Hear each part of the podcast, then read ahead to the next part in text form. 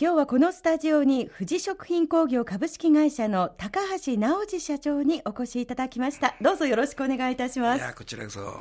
1939年昭和14年生まれの74歳ということですが、社長、えー、今日はスカイブルーのネクタイにグレーのジャケットで とってもおしゃれですね。いやいや。もう自分はあのこの色は水が一番すべての事業が水が基本なんですねそれで今日はスカイブルーのネクタイをビシッと締めて、スタジオに来てくださったということですがその水が命というお話も今日はじっくりと伺っていきたいと思います、はいはい、高橋社長は新潟県のご出身だそうですね、はい幼い頃ってどんな幼少時代を過ごされたんですか？もうやんちゃで七人兄弟次男坊ですから、ええ、兄弟中で一番やんちゃであれですね暴れん坊ってんかなったですね。で中学卒業後は栃木県足利市の雑穀店に勤めたものの、はい、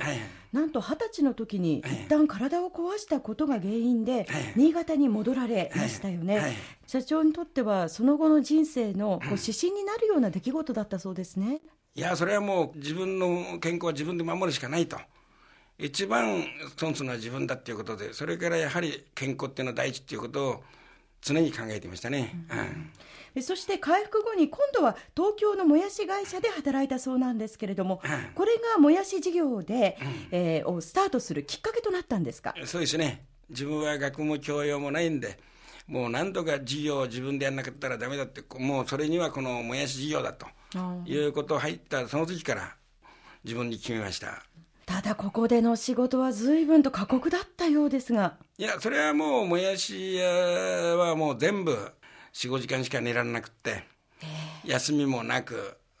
だから本当にもやし屋さんに勤めるのは本当に新潟の山の中の人が多かったですね。もやし作りというのはまずそのもやしの種を樽に入れるんですか、うん、そう樽であの入れて発芽しやすいようにお湯で浸して数時間置いてちょうど温度が35度か40度ぐらいですから菌が一番繁殖する環境なんですよ。だからいかに衛生的な工場になるかそれが一番のあれですね、温度をまあ調節するということですけれども、うん、水を分量をこう見るわけですよね。いやいや分量じゃなくて上からホースでかけるんですそうそう。それ熱が完全に取れないと、はいそれもまんべんなく平らにかけないと水の熱が取りきれないところが熱が上がりすぎて傷んだ雑菌が繁殖したりするんです。それって何時間おきぐらいに見るんですか、えー、っと大体56時間おきですね。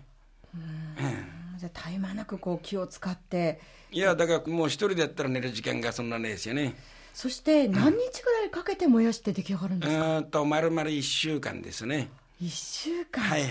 それがずっと絶え間なく続いていくわけですものね。そうそう。まあ、そういった経験があったからこそこれはどうにか変えていこうというそうそう。そんなヒントにもなっていったんでしょうか。そうですね。そして1965年昭和40年に26歳で創業されましたね、はいはい栃木県足利市に個人商店の高橋もやし店を開業されましたが、はい、開業当時の様子っていかがでしたか？それはもう3度の飯はきれいっていうことで最初は4頭だる3本からですね。一番下の弟それと女房と3人で始まったんですよね。それはもう寝る時間もなかったしよく本当弟なんかもついてきてくれたと思って感謝していましたね。それにしても26歳の独立って早いですね。いやいや俺自分は早いと思わなかったですね。全然全然それしか食う道がなかったですから。もうそれが自分の人生だと思ってスタートしましたからね。自分でみんなモルタルのぼったてを作って。わずか100坪の土地30坪の建物、うん、ブルチリアリしてね、うん、そこからのスタートだったわけですか、はいはいまあ、当時ご苦労もいろいろあったんではないですか？いや苦労っていうのはもう生きがい感じてましたからね。これはなんとかやろうっていうことで。苦労も生きがい？そうそうそうそう、うん、そのバイタリティってどこから来るんですか？いやそれしか生きる道がないっていう、うん、自分の人生はこれしか生きる道じゃないというあれで、うん、でも例えばそのお勤めになった東京のもやし会社で、ずっと勤めているという選択もあったわけですよね。いやもう勤めたってもう自分はそんなあれじゃないですから。人に命令されて仕事っていうのはあります。だからでっち行動した時も命令されて仕事っていうのはしたことないの。全部自分からボンボンボンボンやったんで。うんそのくらいやっぱりバイタリティがないと。そう自分で独立するからには自分でやるしかないと。だからもう小僧の時からもう人には命令されない。自分からボンボンやりましたからね個人商店の開業からなんと3年後には有限会社を設立して、はい、それから4年後1972年には株式会社を設立していったと、はいはいはい、トントン拍子に事業を拡大していったわけですか。いやいやそれはもう失敗の連続だしね。もうおかげさまで本当に丹精込めていいものを作れば、お客さんの方から持ってこい持ってこいってんで。だその頃までは営業は一人もいなくても口伝いで紹介されていただいてね、うんそれが本当にありがたかったですね。やっぱりいいものを作っていたからこそ、口コミでお客様が増えていった。そう。悪い品物はどんなありしても売らないと、そういう信用ですね、うん、そういったお客様からの信用がやっぱり事業を拡大していった。そうそう。それが一番大事だと思いますねというふうにつながっていったわけですね。そうそうするとそのやっぱり生産がこう忙しくなったから、うん、例えば、えー、従業員の方を増やしてというふうにどんどんこう拡大していったんですか？うん、従業員っていうのも設備ですよね。設備？そう。う生産設備はどういうふうに変えていったんですか？モデルがないですから。そうですよね。そう、だから自分で工夫したり、いろんなアイデアあれして、それで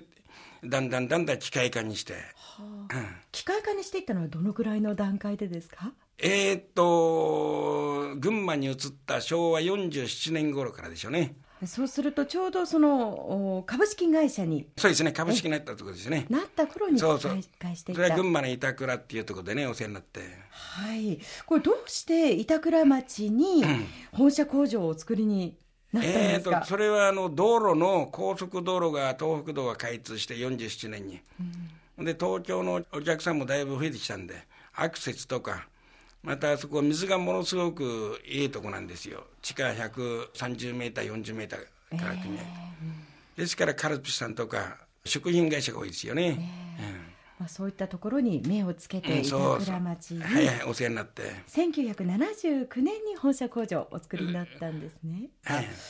でそしてですねさらにはその本社を移転した翌年の80年に、うん、高橋社長アメリカのカリフォルニア州にもやし工場を設立したわけですか、まあ、それはあのアメリカ一番大きな日の出豆腐っていう山内さんがたまたま日本に来てアメリカはこれからはもう豆腐も伸びるけども、健康食品でもやしもこれから伸びるからぜひ一緒にやってくれという形で始まったんですね。うん、あそちらの方から誘われて、うん、誘われて、はい、で土地もちょうどオンタリオっていうところにいい土地があったんで、はい、31以下ですから3万7千坪ばかり。規模が違いますね。いやいやその時は相手の山下さんはこんな大きい土地はいらないから3分の1でいいんじゃないかなと。言ったんで私はもう将来はここは発展するところだから全部買った一点でそれが良かったですよまたね。随分思い切った決断でしたね。いやだって将来でかくなった場合またあの付け足し大変ですから。はあ、うんまずそのアメリカに進出したこともあの大変な決断だったような気がいたしますが、うん、それは随分授業料かかりましたね。いろんな懸面で。失敗もありましそう失敗も連続ですよ、えー、その時1ドル260円だったですから。今では考えられないね。そうそうですか。で今おかげさまで本当にあの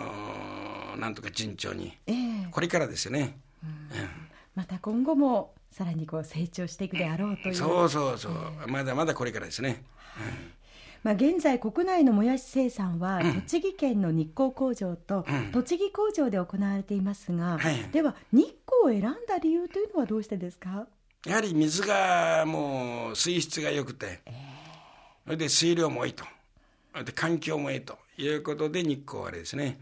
水というふうに、一番最初にこうキーワードでね、おっしゃいましたものね。はいはい。えーもうすべての事業が水なんです。日本がこれだけ精密工場からいろんなできたっていうのはもう本当おいしいのができるって水が基本ですよね。だから日本ほどいい世界で一番の水のいいとこでしょうね。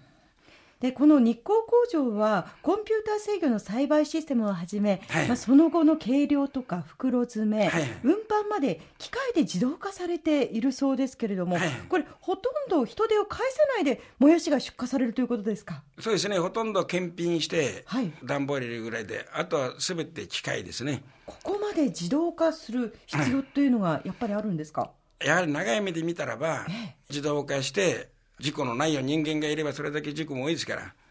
だから自動化にすれば機械ですから、はい、事故も少ないですからね。うん、あと衛生面とかそう衛生面も、うん、そういったことも考えて、す、べ、てコンピューター制御の栽培システムを。そうですね。それも社長がお考えになったいやいやそれはやっぱりお願いして、えー、自分は義務教育ケツから一番卒業したんでそういうことは分かんないですけどどなたかそういったことにこうヒントを与えてくださる方がいらっしゃったんですか？そうそういい人に次が次と巡り合って、うん、それが一番の自分の宝ですよね、うん、出会いってやっぱりそう出会い大事ですね、ね、一番大事ですね、まあ、このようにもやしで成功を収めている富士食品工業株式会社の高橋社長ですが、カット野菜にも力を入れていて、野菜の生産は土作りから行うというこだわりを持っていらっしゃるんですけれども、まあ、この後のそのこだわりについてもいろいろと伺っていきたいと思います、さあその前にここで1曲お送りいたしましょう、高橋社長の思い出の曲です。どんな曲を選んでくださいました？えーと、自分はやはり人生劇場っていうのと。村田秀夫さんですか？これはいつ頃高橋社長がお聞きになっていた曲ですか？でっちこの二十歳頃ですよね。それではお届けいたします、はい、村田秀夫で人生劇場